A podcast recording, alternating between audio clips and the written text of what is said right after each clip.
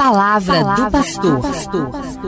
Gente boa, terminando então as nossas reflexões sobre o voto, a importância de exercermos este direito e este dever com responsabilidade cidadã e com consciência cristã, eu leio para vocês hoje a mensagem que os bispos do Brasil, a Conferência Nacional dos Bispos do Brasil, envia, dirigindo-se a todo o povo brasileiro. Uma mensagem de esperança, de coragem e de chamamento à participação responsável no processo eleitoral este ano de 2020.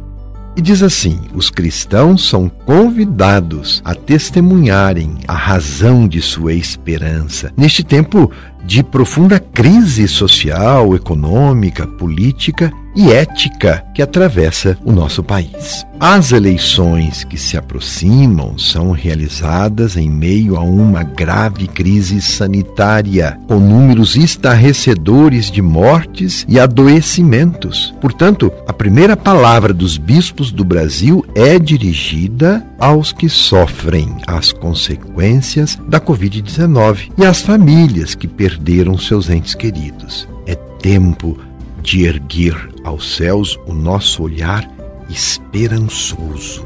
A política, dizem os bispos, do ponto de vista ético, é o conjunto de ações pelas quais se busca uma forma de convivência entre indivíduos, grupos e nações que ofereçam condições para a realização do bem comum. E do ponto de vista da organização, a política é o exercício do poder e o esforço para conquistá-lo, a fim de que seja exercido este poder na perspectiva do serviço. Por isso, os cristãos, leigos e leigas, não podem abrir mão da participação na política. Esse protagonismo é próprio do laicato. Cabe a ele, aos leigos e leigas, de maneira singular, a exigência do evangelho de construir no mundo o bem comum, na perspectiva do reino de Deus. E ao clero, guiado pela doutrina social da Igreja e atendo-se às normas da Igreja quanto à sua participação na vida política partidária, cabe assumir o que lhe é específico nas suas responsabilidades, quando cuida da formação, incentiva e acompanha o povo de Deus. Para os católicos que disputam as eleições, é importante recordar que a política não é mera busca de eficácia, estratégia e ação organizada. A política é vocação de serviço. Quem nos ensina isso é o Papa Francisco. A igreja louva e aprecia o trabalho de quantos se dedicam ao bem da nação e tomam sobre si o peso de tal cargo em serviço todas as pessoas. Os prefeitos ou prefeitas, os vereadores e vereadoras que serão eleitos têm o dever de contribuir com ações eficazes no campo da saúde, da educação, da segurança, do transporte, da assistência social, da moradia, direito à alimentação, proteção da família, entre outros. Darão bons frutos os políticos que priorizarem o bem comum e a vida plena, desde a concepção até a morte natural de todos os cidadãos, sem quaisquer discriminações, nunca buscando seus próprios interesses pessoais e corporativos. E não pode produzir bons resultados o político que atenta contra a vida, trabalhando por políticas públicas que favoreçam o aborto, fazendo campanha eleitoral com discursos de ódio, defendendo o uso da violência, o recurso às armas e se atrelando ao tráfico de drogas e às milícias. Quem não se compromete com os excluídos e se mostra indiferente diante da morte de pessoas e das graves feridas do meio ambiente não merece o voto de quem deseja uma sociedade justa e democrática. Muito preocupa na disputa eleitoral o uso de notícias falsas elas contaminam o debate desviam a atenção dos eleitores de temas importantes e desvirtuam o resultado da eleição. Pessoas comprometidas com a verdade, a ética, a paz e a justiça não podem compartilhar notícias espetaculosas e de fontes desconhecidas, notadamente as que ajudam na difusão da mentira e do ódio. O uso interesseiro da religião e de discursos religiosos oportunistas tem se tornado um elemento mobilizador nas eleições. Esse tipo de prática perverte o sentido e o autêntico valor das tradições religiosas. Serve apenas a interesses particulares e de grupos políticos. A aplicação das leis da ficha limpa e da compra de votos, conquistas com a efetiva participação da nossa igreja, é condição necessária para que a eleição seja justa e legítima.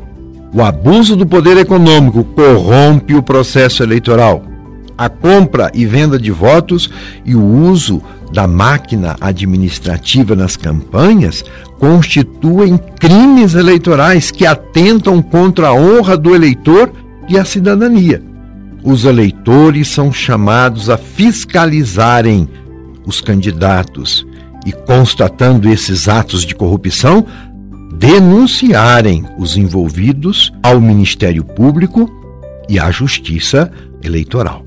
A vigilância das eleições democráticas e transparentes é tarefa de todos, porém, tem especial responsabilidade às instituições públicas, como a Justiça Eleitoral, nos níveis federal, estadual e municipal, bem como o Ministério Público. E dessas instâncias espera-se a plena aplicação das leis que combatem a corrupção eleitoral, o uso indevido do dinheiro e a utilização de fake news como estratégia eleitoral. Após as eleições, é de fundamental importância que a comunidade eclesial se organize para acompanhar os mandatos dos eleitos e das eleitas. Concretamente, dentre tantas iniciativas possíveis, promovam-se encontros que, valorizando a democracia participativa, aproximem vereadores e prefeitos das comunidades. As experiências para formação de fé e política e das comissões de justiça e paz são práticas que merecem ser incentivadas nos contextos diocesano e paroquial.